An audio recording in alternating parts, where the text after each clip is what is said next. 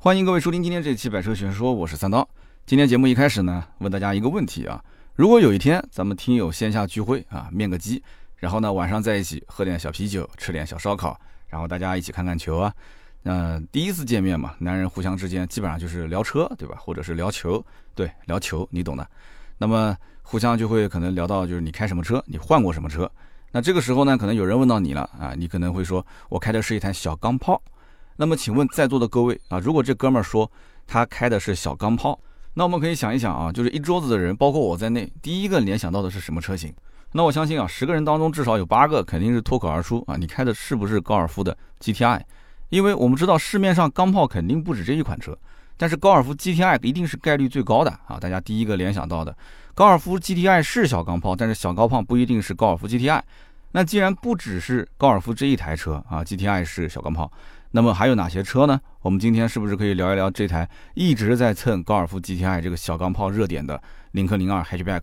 那这个车到底算不算是小钢炮呢？哎，我们今天就可以好好的聊聊这个话题。那其实我在之前有两期节目里面都提到过这个车。那一个呢就是聊八代的高尔夫 GTI，还有一个呢就是上海车展的那个专辑里面，我都说过，我觉得领克零二 Hatchback 这车啊，它不是钢炮啊。那么所以这台车子如果现在讨论它到底是不是钢炮？这个话题我觉得其实挺无聊的，为什么呢？它是钢炮又能怎样？它不是钢炮又能怎样？就领克公司本来就是一个会玩营销的公司，它打一个钢炮的旗号啊，然后追着高尔夫使劲的蹭，对吧？它使劲的蹭，反正就把所有的热度全部蹭出来。然后现在呢，我觉得它已经算是达到目的了啊。GTI 这个车子呢，反倒好像没什么人关注，大众呢是一拖再拖，也不知道它在拖什么。那么注意力现在基本上都是跑到领克这边来。但是说到底呢，我个人觉得啊，领克零二 Hatchback 这台车啊，只是在普通的领克零二二点零 T 的版本上略微的强化了一些，仅此而已。你可以把它当成是一个领克零二的官方改装版本。那么之前领克零五上面的这一套也是 T 五动力总成，然后领克零一中期改款用的也是这一套 T 五的动力总成，那人家也没说自己是个钢炮啊。怎么到了领克零二这台车上，稍微的把车身姿态降低一些，然后再换一个这种高功率的发动机，然后就说自己是个钢炮呢？我觉得就很奇怪，你知道吗？但是呢，如果你曾经就已经关注领克零二，而且关注的是它的顶配二点零 T 的版本，那你现在可以毫不犹豫了啊！你可以去买领克零二 Hatchback，因为它在原先的基础上，第一个动力提升了，第二个整体的车辆啊，一个是降低，然后第二个呢加了很多的一些套件，气质是大幅的提升。所以我看这台车啊，就是。觉得有点像看我自己，他蹭高尔夫啊，我来蹭他，就是什么意思呢？就是我看这台车，我就觉得就像我自己前阵子啊，就穿衣服一直乱穿，就是不会摆造型，然后呢就被网友一阵吐槽，网友就说三刀你这个衣品特别的差，我就百思不得其解，因为我每次买衣服我都是带着我的御用造型师去的，对吧？那么搭配的呢都挺好看的。后来呢，我的这个御用造型师就帮我分析了一下，看了一下我的视频啊，就是转身就把我骂了一顿，他说每次我都跟你讲。穿衣服这件事情，你在商场里面是怎么搭的？你回来就按照之前的那种方式去搭就可以了。你每次都不听，每次都不听啊！所以呢，我每次都是什么呢？就出门比较晚，然后我的御用的造型师啊，就出门比较早。所以呢，我就看到衣柜里面哪件跟哪一件比较顺眼，或者哪一件放的比较靠外面，我就拿了就穿，就导致了大家一直说我衣品很差。那么现在就严格控制啊！我们家这个御用的造型师就每次说明天拍视频吗？啊，我说我拍。他就会帮我去搭我的衣服、我的裤子、我的鞋子啊这些，所以他跟我讲嘛，他说我平时给你搭的都是按照，比方说给你买了两三套都是陆家嘴金融公司 CEO 的造型，给你搭成这个样，结果呢，你每天混搭就搭成了陆家嘴金茂大厦楼下水果店老板的造型。哎呦，有开水果店老板的，你不要骂我啊。所以呢，大家肯定听懂我的意思了啊，就是领克零二 Hatchback 这个车，它跟普通版本的 2.0T 的，或者说普通版本 1.5T 的，它的本质上来讲，不仅仅是动力的提升。啊，而且是这台车子呢，它有着官方给你已经改好，而且腔调还不错的这么一个造型，你不要动它，就像我的御用造型师啊，已经给我搭配好了，你就这么去穿就可以了。所以说这台车啊，有个比较帅的外形，然后动力还提升了一个档次，才比原来的版本贵一万块钱，对吧？原来是十六万六千八，现在是十七万六千八。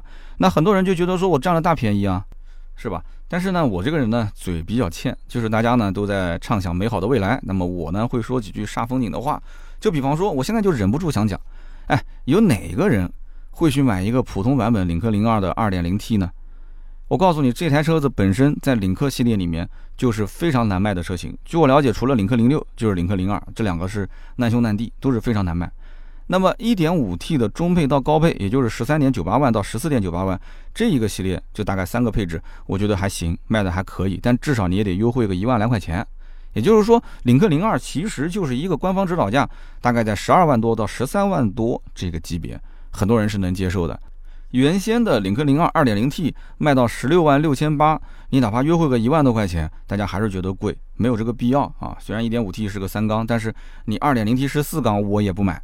我就觉得这么小个车子它不值这个价啊，十五六万我干嘛要买这车呢？那合资车旁边十三四万、十四五万多的是啊，为什么一定要买你呢？所以这个是不成立的。但是现在给它包装成了一个钢炮，哎，好像在市面上就找不到同类的可以替换的车型了，它一下子就没有对手了。所以这就是它的包装营销，可以说是非常的好啊，也可以说它的包装营销的痕迹很重。因为原先领克零二二点零 T 的销量就极少。但是现在，哎，把车子稍微低趴一点，然后动力总成稍微换一下，提升一下，它就变得特别的畅销。所以刚刚那种对比啊，我觉得是不成立的，因为之前就看 2.0T 的人非常的少，但是现在想买领克零二 Hatchback 的人非常的多。如果是真的要这么想，那也只是因为你想买领克零二 Hatchback，你只是给自己一个台阶下，仅此而已。那么我一直认为这个小钢炮啊，它是要具备三个要素啊，首先呢就是颜值要高，其次就是性能要好，然后就是故事要多。所以你看，在整个的小钢炮的这个圈子里面，高尔夫 GTI 为什么成为标杆？就是因为它说到底这三门功课的分数都很高，对吧？颜值不用说的，没人讲高尔夫丑，对吧？性能最起码在这个级别里面是吊打啊。然后呢，故事多，不管是各种什么赛事啊、刷圈啊，还是名人的传记啊，还是各种一些野路子的一些野史啊，反正这个车子的故事多得很呢。今天干这个，明天秒那台车，所以钢炮。它必须是每一项得分都是要非常的高，才会有人气。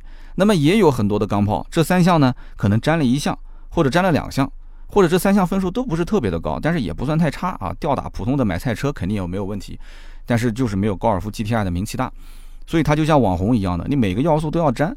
那我们前面也说到了，领克零二 Hatchback 它不是钢炮，但是作为一个伪钢炮真跨界车型的话，你还别说，其实它的这三个点啊，它都沾上了。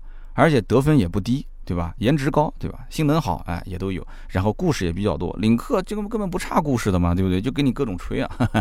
那么也就是说，这个车子呢，它能唬住不少年轻人啊，确实能唬住，包装的很好。那么领克零二 Hatchback 呢，玩营销的手段厉害啊，它其实知道永远让你得不到，你才会在骚动，是不是？之前我们就说过，厂家玩了一个叫预测价格，然后呢给返利。就是你预测的价格离真实的价格越近，它的返利就越多，对吧？那么结果呢，客户就反馈非常的不好，因为呢，他们感觉说就有点像厂家在耍客户啊，有点像耍猴。那么紧跟着呢，这个车子的上市发布会就宣布，一共推出两个版本啊，一个呢是十七万六千八的 Hello，还有一个呢十八万一千八的 Hello 的驾控套件版，等于贵了五千块钱，多了一个套件。那么与此同时，它还提供了两百零二台，也就是十七万六千八跟十八万一千八分别为一百零一台。黑橙配色的首发限量版，那为什么是一百零一呢？我不知道，这跟幺零幺的那栋楼有什么关系吗？啊，那么他说这个限量版呢，只在直播间的线上抢购，结果呢，在直播间，哎呀，这是订单一上车，三秒钟之内立刻被秒光了。我也不知道是哪个直播带货的主播这么厉害啊！我的天哪，就这批车的车主最快是六月二十五号可以提车。我当时在琢磨，我说我的天，就是为了早提车吗？那这帮人太任性了，一台国产车落地将近二十万。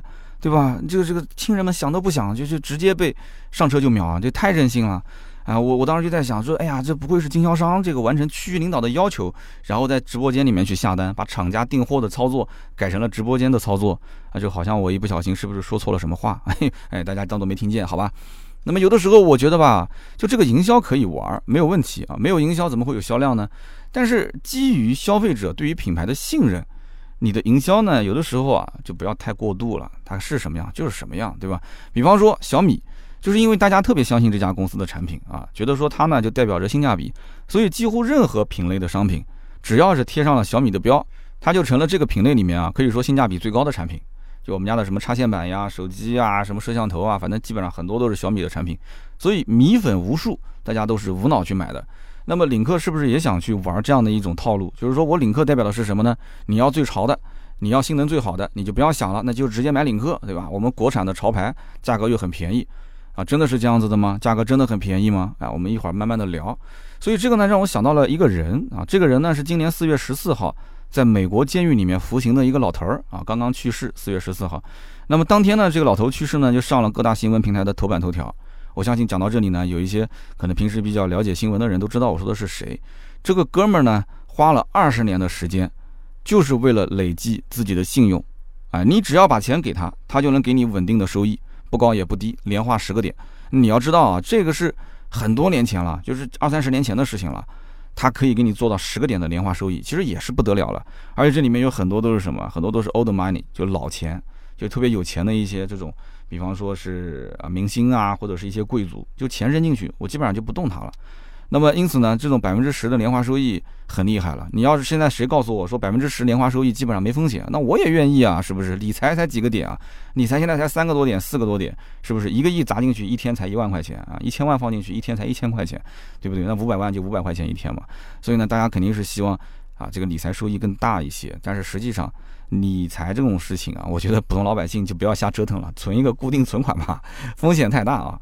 所以呢，这个哥们儿当时就是靠着这个来挣钱啊，就收益非常高啊，就是也不是说高的离谱吧，就是正常，但是比略微的市场高一些。那么你要问他说，哎，你靠什么有这么稳定的收益啊？就二十年的时间那么多稳定，那你只要问了这一句话，他立刻就把钱退给你，再见啊，你不配做我的客户，因为你对我连起码的信任都没有。那么就是这么一位在华尔街当时是呼风唤雨的人物，什么达官显贵、明星富豪都去想结交他、认识他，把自己的钱给他做理财的这么一个人，结果呢被证实他是个骗子，他是个大骗子，他是一个非常有名的庞氏骗局的一个操盘手啊！这个人叫做伯纳德·麦道夫，前纳斯达克的主席啊，史上最大的一个庞氏骗局的策划者，华尔街的一个传奇人物，判了一百五十年的监禁啊！然后是不得保释，最后是活到了八十二岁，今年四月十四号去世。那么为什么我讲这么一个故事呢？其实就是想告诉各位，就是说，并不是人人都去追逐的东西，它就一定是对的。那你说你比那些富豪脑袋瓜子聪明吗？你比那些明星脑袋瓜子聪明吗？是吧？那么这些玩金融的也找他去理财，所以你想想看，大家都追逐的一定是对的吗？天下没有免费的午餐啊！收益率、包括流动性以及它的风险性，永远是紧密相连的。啊，你要想收益率高、流动性好，那比方像 P to P，它就是这样的，你随时可以把钱撤回来，然后呢，这个收益率也非常的高，但是它风险性一定是最大的。但是收益率低啊、流动性差的产品，它的风险性相对来讲就会更低一些。比方说你去存一个什么定期存款，对吧？啊，相对来讲这风险就非常非常的低了。那么买车也是一样的道理，就没有绝对的性价比的产品，它也是很多因素啊相互影响。那只有适合不适合你的产品。那你说领克零二 Hatchback。这个产品它适合你吗？对吧？价格其实并不便宜，一个国产车卖到了落地将近二十万。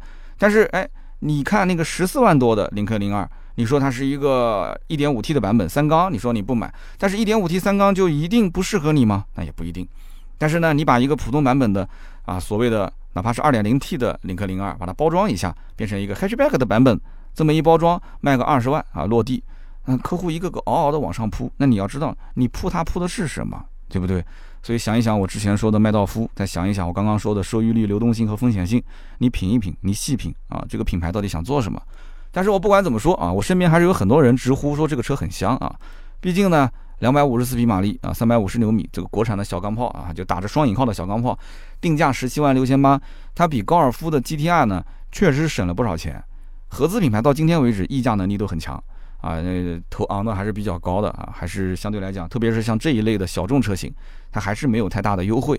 所以，因此这个车型你买回来之后，你要如果想到说将来我呢，是不是再省点钱去改装，其实也会面临很尴尬，因为高尔夫的改装案例可以说是数不胜数，都非常成熟。但是呢，你说我买这车比买高尔夫 GTR 呢要省个几万块，但是结果发现改装的案例少得可怜，你都不知道该怎么改。对吧？那有人讲，你刚刚前面不是说领克零二 Hatchback 官方都已经改好了吗？那改好了，他还要改什么呢？啊，这个不一样啊，这个不一样。因为玩这种车子的人有点像整容，就是说他呢是越整越上瘾哈。就是你觉得说已经改得很完美了，那是因为你没进这个圈子。你进到这个圈子，你就知道了。就男人对于这种未知领域的探索啊，是充满了兴趣，对吧？没玩过的才是充满了乐趣，所以他想尝试一些新东西。那么这个车拿到手，你说你不改，你说你不玩，那是有点确实浪费啊！而且官方也是拼命的在你耳边吹耳边风，这是钢炮啊，钢炮啊！所以呢，好像我就是说着说着，一下子就说成了，好像又在夸这个车了啊！我可不是说今天充值的节目，只不过说我可能是一个汽车销售啊，这是一个思维的惯性，让各位见笑了。那么领克零二 Hatchback 这个车，在我看来呢，其实它就是一台紧凑型的一个跨界车型。你说它是两厢，也不像两厢；说个 SUV 也不像 SUV 啊，比两厢大一点，比 SUV 稍微矮一点。那么或者说，就是把一个紧凑型 SUV 稍微降低了一些高度。然后现在的 Hatchback 呢，换上了那一套 T5 的动力总成，两百五十四马力，三百五十牛米啊，配一个爱信的八 AT 的变速箱。所以这一组数据，你看我刚刚报的那么顺口啊，比我们家媳妇儿的生日我记得还清楚。为什么？因为领克零五用的是这一套，领克零三加用的是这一套，领克零一用的还是这一套，然后现在领克零二 Hatchback 用的也是这一套。那也不是说这样不好，对吧？一招鲜吃遍天，那很多车型都是这样。就比方说大众的 EA 八八八啊，它什么车型都配，对吧？二点零 T 都很熟悉了。那为什么我领克就不能这么玩呢？我也要用我的 T 五高低功率，然后把所有的车型都给配上。也不是说这样不好啊，但是呢，你要知道有些人他不一定需要。你说我配一个这种高功的 T 五发动机，那这油耗你得扛得住啊。你扛得住油耗，你才能享受这种大马力带来的澎湃动力，对吧？那谁不喜欢动力好呢？所以呢，买这个车之前啊，我觉得稍微的要冷静两天啊，给自己的脑袋啊清醒清醒，退退烧。那么领克零二 Hatchback 呢，它比普通版本的领克零二高度呢是降低了四十二毫米。那么我们讲叫一矮遮三丑，对吧？对于钢炮来讲的话，你只要有一个低趴的姿态，你就能让别人感觉你跑得快。那么另外呢，它的轮眉和轮胎之间呢也是减少了三十五毫米啊，只剩下了三指的距离。那么有人说，哇塞啊，只有三指的距离，很厉害。其实呢，我们要知道一点啊，就是小钢炮他们追求的是贴地飞行啊，已经不是什么所谓的一矮遮三丑了。贴地飞行，在这个前提条件之下，三指的距离，其实在小钢炮当中相当于是 SUV 了。所以你用这个车加入人家钢炮的群，那我相信你把群名片一改，领克零二 Hatchback，然后直接群主就给你踢出去了。然后你就跟朋友说，我今天有点二。朋友说你怎么二？你说我加了个钢炮群，被群主踢出来，因为我是领克零二。好像有点冷啊，哎呦，四重体，四重体，其实就是在降低车身姿态这方面，厂家呢应该说啊，它已经是尽力了。只是领克零二的这个车身啊，它设计本身就比较的高大一些，啊，它本来就是一个紧凑型的 SUV 嘛，所以呢，估计刚开始它也没有计划想要出一个领克零二 Hatchback 车型。所以你会发现，零二 Hatchback 整个发动机舱啊，明显比所谓的钢炮车型都要高出一截。它把中心呢，虽然说放得很低，但是它还是像一台跨界车。那我觉得领克可能有朝一日，它真正出一台小钢炮，它也是在领克零三加这个轿车的基础上，打造一台这种所谓的两厢车啊，然后呢叫零三加 Hatchback。只是零三加它变成一个两厢，它需要重新设计出一个新款车型，这个成本太高了。那厂家不如拿一个零二。本来就是一个又介于两厢又介于 SUV 的跨界车，稍微的改动一下，然后过来试试水，探一探各位车迷朋友们对于国产钢炮的买单程度，看一看在座的各位到底是打嘴炮，还是说真的愿意用人民币投票？啊，结果呢，这一上市这么一炒作，发现，哎，好像还真不错啊，大家好像对这个车的热情度很高，所以我猜测这一次领克零二的 Hatchback 如果试水成功，零三加 Hatchback 应该就很快要来了啊。那么，如果我的推断要是真的，你想一想，你还有必要去买领克零二 Hatchback 吗？哎呀，那么我接着往下聊吧。啊，领克零二 Hatchback 这个车呢，它其实更像是原厂的一个改装车。如果你确实迫不及待，你觉得改的也很好看，那你就为它的这个样子买单吧，这个也没什么没什么错啊。你比方说这个车子呢，它有了更运动的前包围，然后更加唬人的双边四出的排气啊。为什么说这个排气唬人呢？因为它没有零三加上面那种噼里啪啦的这种回火声啊。所以你要玩这个车，你要对它有彻底的了解。你如果说你什么也不知道，刷了卡开回来，你说上次我开别人零三加，我的天呐，一降档补油，那声音噼里啪啦的，真的太爽了。结果开个自己的零二的 hatchback，你怎么去踩油门，呼哧呼哧的，对吧？都超速了，结果还是没听到声音，你根本就不知道，它就是一个装饰啊。它这个本身不叫零二加，这叫零二 hatchback。所以它只能是靠外观的装饰表现得更加凶狠一点啊，更像是一个好像啊比较厉害的小车。那么这个车呢，车尾也是加了一个尾唇，然后车顶加了个小尾翼，轮圈呢直接换了二四五四零十九寸的更大更宽的版本啊，零三加上面也是同款。所以说这个设计师呢是比较的鸡贼一些啊，就是他把整个车子给你看上去很凶，像是一个性能很强的车型。然后前后的翼子板的黑色的轮眉变成了跟车身同色的设计，哎。这个有点意思啊，那我来换个词吧，我就说这个设计师其实不是鸡贼啊，是很专业。因为什么呢？因为钢炮上面是绝对不可以出现 SUV 才会有的轮眉这个设计。你想轮眉是干什么的？越野的过程中啊，护着四个翼子板上面的这一圈。所以你说一个小钢炮，它怎么会去越野呢？所以就把这个轮眉的颜色直接给它涂成同色，车身同色。结果有一些比较坑爹的短视频的说车人啊，竟然指着这个同色的轮眉说：“哇塞，竟然还有小宽体的设计！”哎呀，我真的求求你了啊！你真的该炒 CP 炒 CP，该推销游戏推销游戏啊！说车耽误挣钱，真的给我们留碗饭吃好吗？谢谢啊！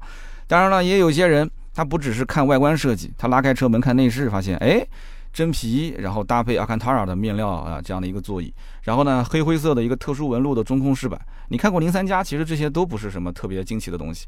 然后橙色的饰条、缝线、安全带也是橙色的，就应该讲整个这个内饰。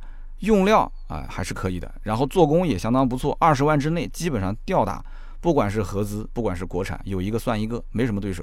这个呢，应该说不吹不黑啊，那么值得表扬。配置方面基本上也都配齐了，什么 L 级的自动驾驶啊，座椅的通风加热啊，中控的十点二五大屏，十点二五的液晶仪表，十个扬声器的烟飞利式的音响等等，反正我可以讲，领克还是比较舍得给配置的啊，所以呢，起步基本都是高配。那么这一次领克零二 Hatchback 一共是两个版本，高配呢是多了个五千块钱的驾控套件，值不值得买？那首先给结论就是不值得买啊，因为什么呢？就这五千块钱是升级了锻造轮毂啊，锻造了轮圈，那么还多了一个叫做前舱铝合金横向稳定加强杆，其实两个字就得总结就是叫做顶巴啊，玩改装的人都知道就是个顶巴。那么这个顶巴有什么用呢？就是理论上来讲，它可以提高车身的刚性啊，抑制你过弯的时候车身的侧倾。但是这只是在极限的情况下才会发挥那么一丢丢的作用，所以对于领克零二 Hatchback 这种，哎，只是一个比买菜车略微强一点的这种所谓的街道用车来讲，它是属于一个心情键，哈，看心情去换的键啊，心情键。所以很多的玩家其实就算之前的去改其他的车，改完这个顶顶八。也只能说还行吧，反正也不贵啊，不加呢就是也没什么区别，加了吧，心理上有些安慰啊，可能在某些时刻它会起到一定的作用吧。所以你问他改完具体什么感觉，他说我开不出什么感觉。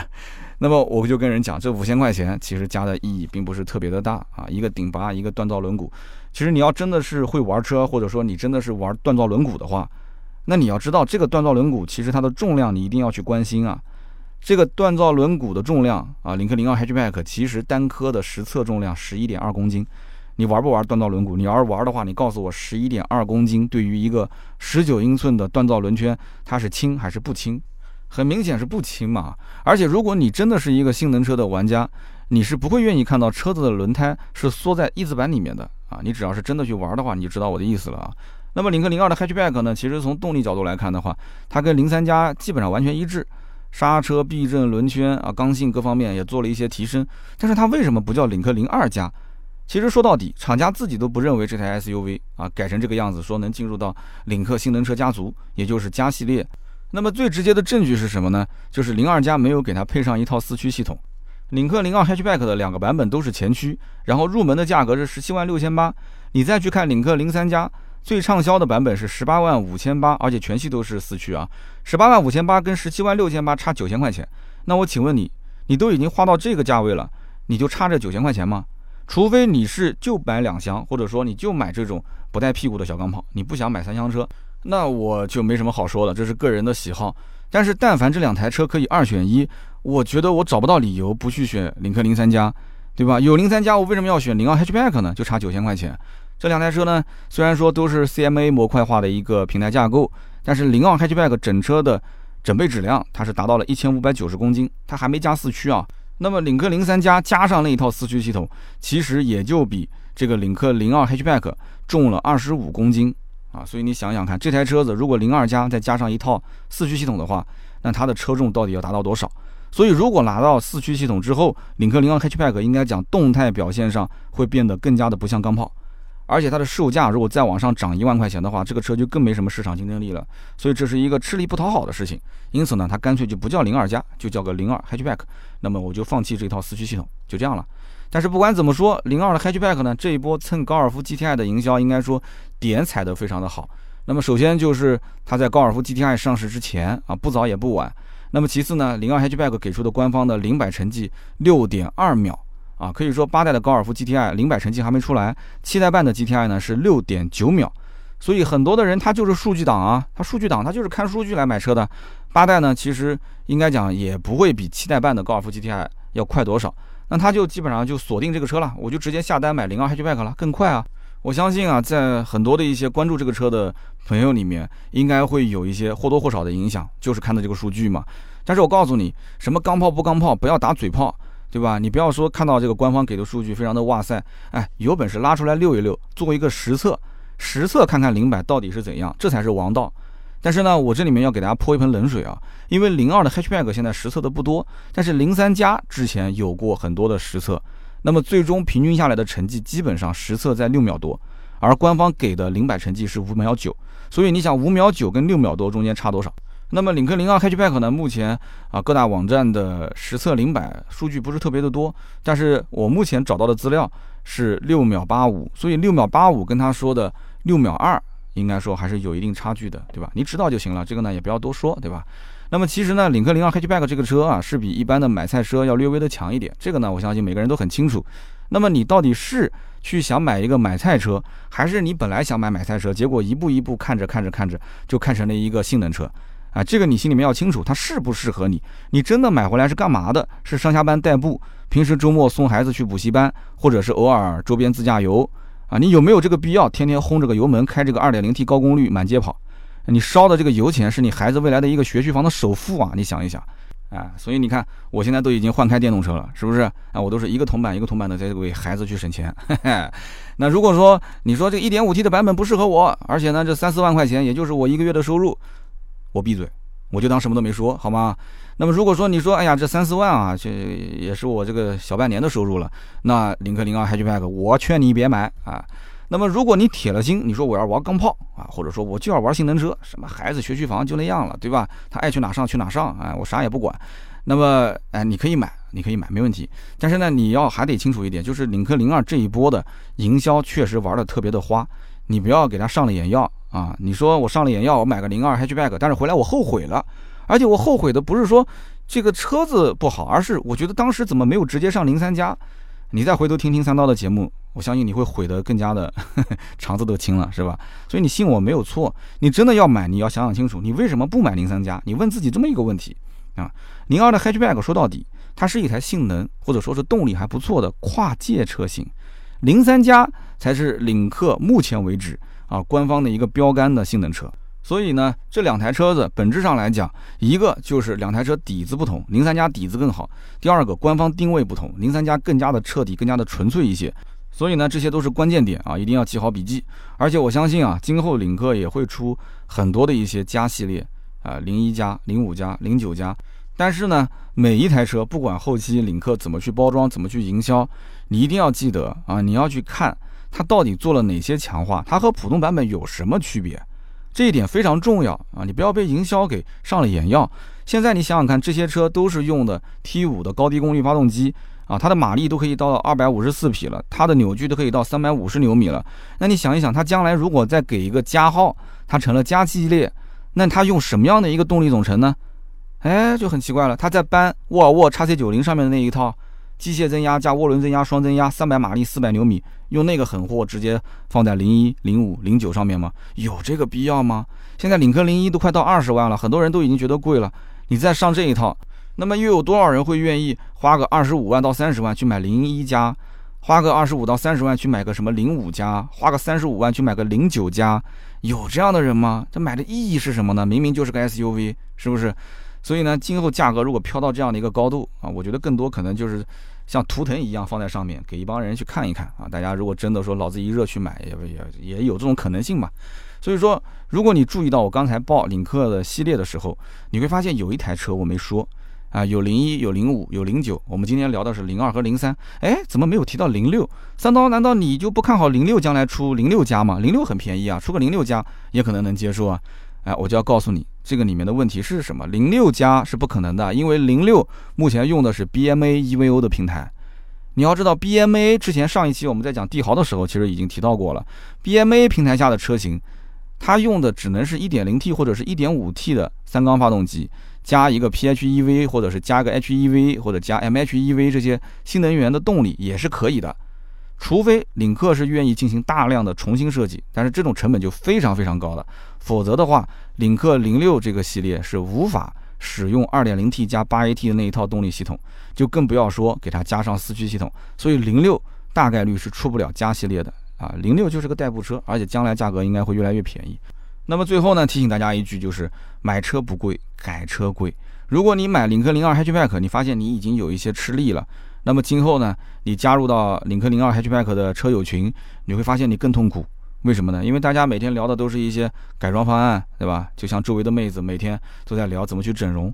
原来身边很多妹子本来没有你好看，结果呢，哎，整个鼻子啊，隆个胸啊，开个眼角啊，慢慢的他就。小哥哥就围着他转了，对吧？然后你说你着急不着急啊？毕竟能够拒绝王思聪的女孩，目前只出了一个孙一玲。所以节目的最后呢，我就想告诉各位准备入手领克零二 Hatchback 的朋友啊，一定要去想清楚，你呢到底财力能不能支撑你去玩这个所谓的钢炮，所谓的性能车？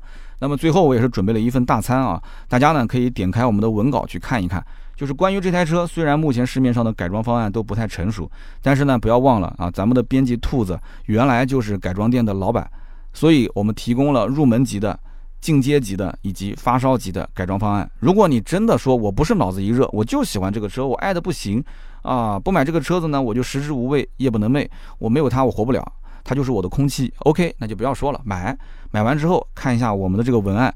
他给你的这个改装方案，你可以进行参考，好吧？在我们这期节目的文稿里面都可以看到。那么，另外提醒一句，就是节目篇幅有限啊，呃，不具体去拿领克零二 Hatchback 跟高尔夫 GTI 和思域的 Hatchback 这些车进行对比了。那么我们之前也都聊过这些车啊，那么文稿也会有跳转，大家可以在一些平台去。这个平台现在不能说了，上期节目我说平台，结果把我的节目直接开天窗了，八点钟更新，就是因为节目最后说了一下那个什么某信，对吧？说完之后，直接给我下架了，而且没有任何通知。后来呢，还是找了官方的关系，告诉我说，你可以点开你的手机，点右下角的我的，点右上角的通知，然后点击官方通知进去看，应该有一条私信说你的节目被下架。那天晚上还有其他的事情，结果害得我过了十二点，然后又重新剪辑、重新上架、重新审核。所以呢，今天我就不能说了，以后的节目末尾也不能说了，对不对？所以我虽然不能说，但是各位听友、各位粉丝可以在我们的评论区给他打出来。我想最后那一段说什么，大家怎么去联系我们，对不对？官方有官方的规矩，我们有我们的规矩。有本事你把我的评论区的评论全都给删掉啊！我们粉丝们，我们各位听友，如果说你平时没留言，这一次能不能帮帮三刀啊？我觉得我真的做这个节目图什么呢？不就想跟听友互相之间建立联系？啊，你也可以理解成建立一些私域的流量，啊，哪怕我就带带货，我过过我的小日子，这都是放在明面上的，没什么好说的。但是呢，就是因为他们公司和公司之间所谓的那么一丁点的利益关系，啊，现在就不让去说这些东西。那我也能接受，我也能理解，那怎么办呢？只能兄弟们多多帮忙，评论区帮我去打出来。我想说的是啥？怎么跟我们联系？啊，如果说我们的评论区去领奖的话，那么我们的新粉丝应该去加什么？那如果说想加入我们的社群的话，那么新粉丝又需要去加什么，对不对？那就大家帮个忙来，好吧？评论区可以说一说。好的，那么今天这期节目呢，我们就到这里啊。以上就是关于节目所有的内容，感谢大家的收听和陪伴。那么对于小钢炮感兴趣的朋友们，也可以多多在评论区说说自己的留言。那么同时，你身边如果有些人最近在关注这些车，也欢迎把我的节目转发出去。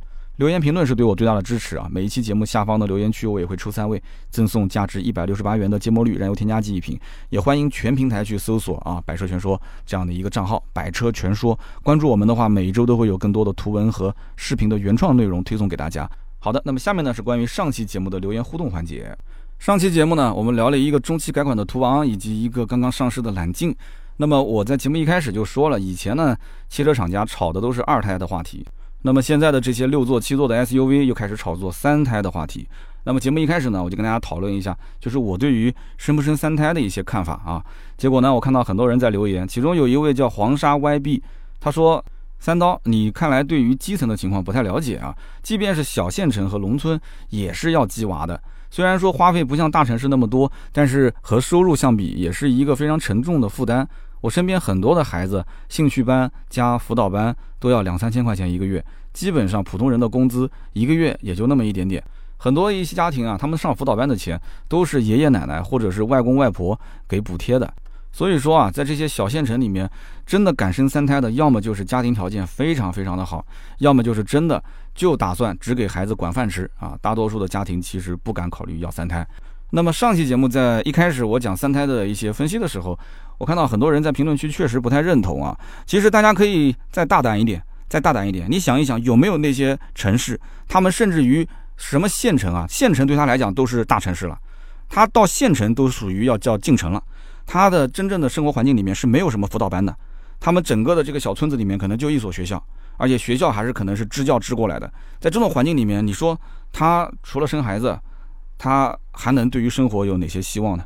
他真的那些孩子生下来之后，就是有一碗饭吃就可以了。那么他将来虽然受到的这个教育一般般，但是他毕竟有一些孩子天资也比较的聪慧，对吧？举家之力，这家里面几个孩子当中，只要能出一个，很有可能他就。全家都出人头地了嘛？所以你想一想，有没有这种可能性啊？也欢迎在今天这期节目下方，我们继续讨论讨论，就是生不生三胎，那生了三胎怎么养这样一个话题。那么下面一位听友呢，他就分享了自己的关于啊生养二胎的一个感受。他的名字叫做 A，我就是我 A A A S。他说：“三刀，说起三胎，我呢五月九号才完成了国家二胎的任务，三胎我真的是想都不敢想。我问过身边很多朋友，都说养不起三胎，养不起三胎。”他说，在二零零八年的时候，基本上生一胎的孩子，对吧？检查费用加上出生的费用，一共啊才花了大概不到两千块钱。现在我生二胎，结果呢，我算了一笔账啊，从检查到出生一共是花了一万七。所以对于打工族来讲的话，这笔费用真的是有点伤不起。那么现在又没有父母的帮衬去带小孩儿，真的感觉好累好累啊！白天要上班。